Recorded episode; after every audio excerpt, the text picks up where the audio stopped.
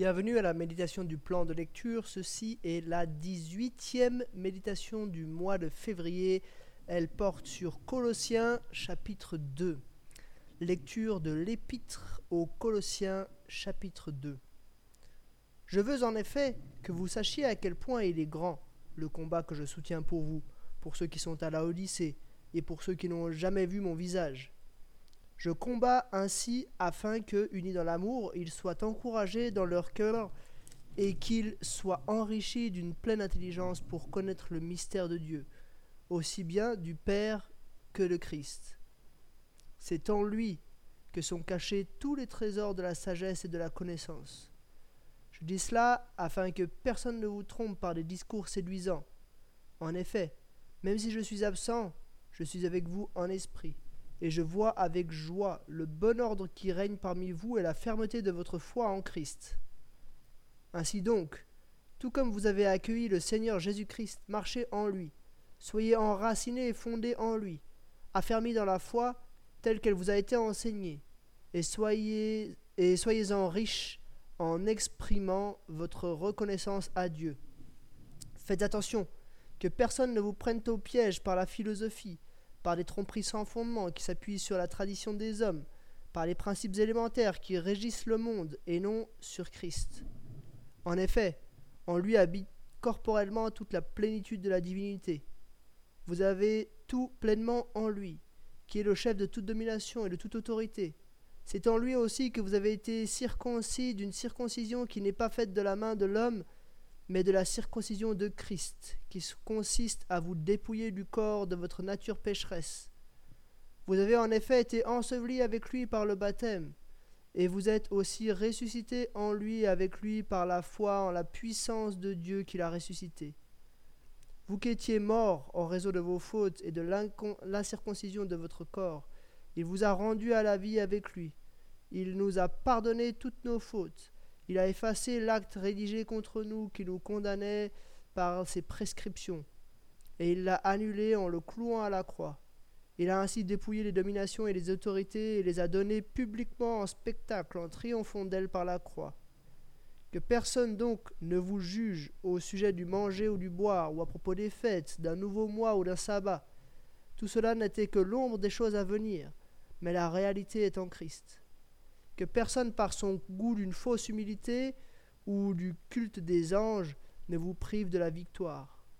Plongez dans ces visions un tel homme est sans raison enflé d'orgueil sous l'effet de ses pensées toutes humaines, et il ne s'attache pas à celui qui est la tête. C'est pourtant d'elle que tout le corps, bien nourri et solidement assemblé par ses articulations, et ces liens tirent la croissance que Dieu donne.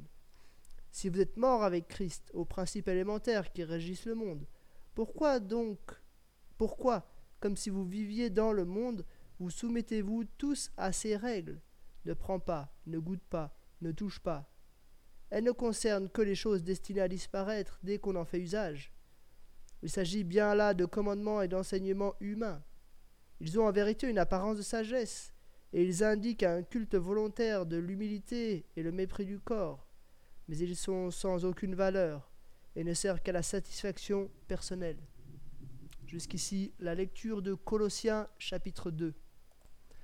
Que se passe-t-il dans cette église de Colosse?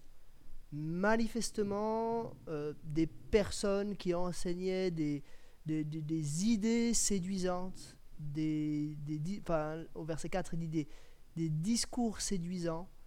Euh, et en l'absence de Paul, ces personnes pouvaient avoir un certain crédit. Qu'est-ce que c'était ces discours?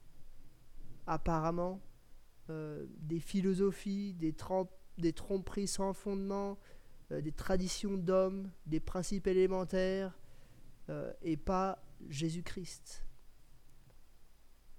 Peut-être des questions sur les jours, sur les aliments.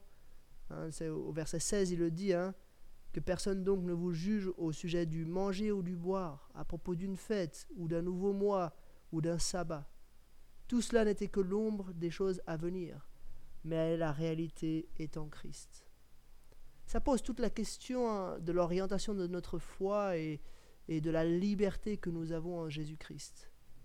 Bien sûr, nous obéissons à certains, voilà, commandements bibliques. Bien sûr, nous voulons nous soumettre à ce que la Bible enseigne. Mais cela ne nous rend pas esclaves. Nous sommes libres en Christ. Pourquoi? Parce que nous qui étions morts en raison de nos fautes et de l'incirconcision de notre corps, il nous a rendus à la vie avec lui. Il nous a pardonné toutes nos fautes. Il a effacé l'acte rédigé contre nous qui nous condamnait par ses prescriptions. Et il l'a annulé en le clouant à la croix. Il n'y a plus d'accusation, il n'y a plus de condamnation, il n'y a plus quelque chose qu'on devrait faire en plus de la conversion pour plaire à Dieu. Il y a des choses qu'on veut faire parce que Dieu euh, nous aime et parce que nous voulons lui obéir à cause du fait qu'il nous aime et que nous l'aimons en retour. Mais nous sommes libres. Si vous êtes morts avec Christ au principe élémentaire, c'est le verset 20, qui régisse le monde, pourquoi donc vous soumettez-vous à toutes ces règles? Ne prends pas, ne goûte pas, ne touche pas. Il y a des règles qui, sont, qui appartiennent à, l'ancienne alliance, qui étaient l'ombre des choses à venir, qui étaient bonnes, mais qui sont plus utiles aujourd'hui. Il y a des règles autres qu'on peut parfois s'imposer de tout type, mais n'en faisons pas des, des lois, des moyens de salut, des moyens de s'approcher de Dieu. Un seul moyen est possible pour s'approcher de Dieu, Jésus-Christ. Pourtant, ces choses, elles peuvent avoir l'apparence de la sagesse. Elles peuvent euh, indiquer un culte volontaire, de l'humilité, le mépris du corps. Et on en voit des gens qui se privent de certains aliments, des gens qui veulent revenir à des traditions de l'ancienne alliance, des gens qui veulent respecter certaines fêtes de l'une ou l'autre manière. Ça peut porter plusieurs noms, ça peut être euh, euh, du légalisme, ça peut être des tas d'autres choses. Et ça peut sembler des, des, choses super, on se dit voilà des chrétiens qui, qui sont vraiment consacrés. Mais en réalité, il n'en est rien. Ce sont des personnes qui font des choses sans aucune valeur et qui ne servent qu'à la satisfaction personnelle.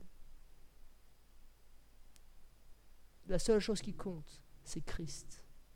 Christ crucifié. Christ ressuscité. Voilà, c'était quelques pensées sur le chapitre 2 de Colossiens et je vous dis à demain pour un nouvel épisode.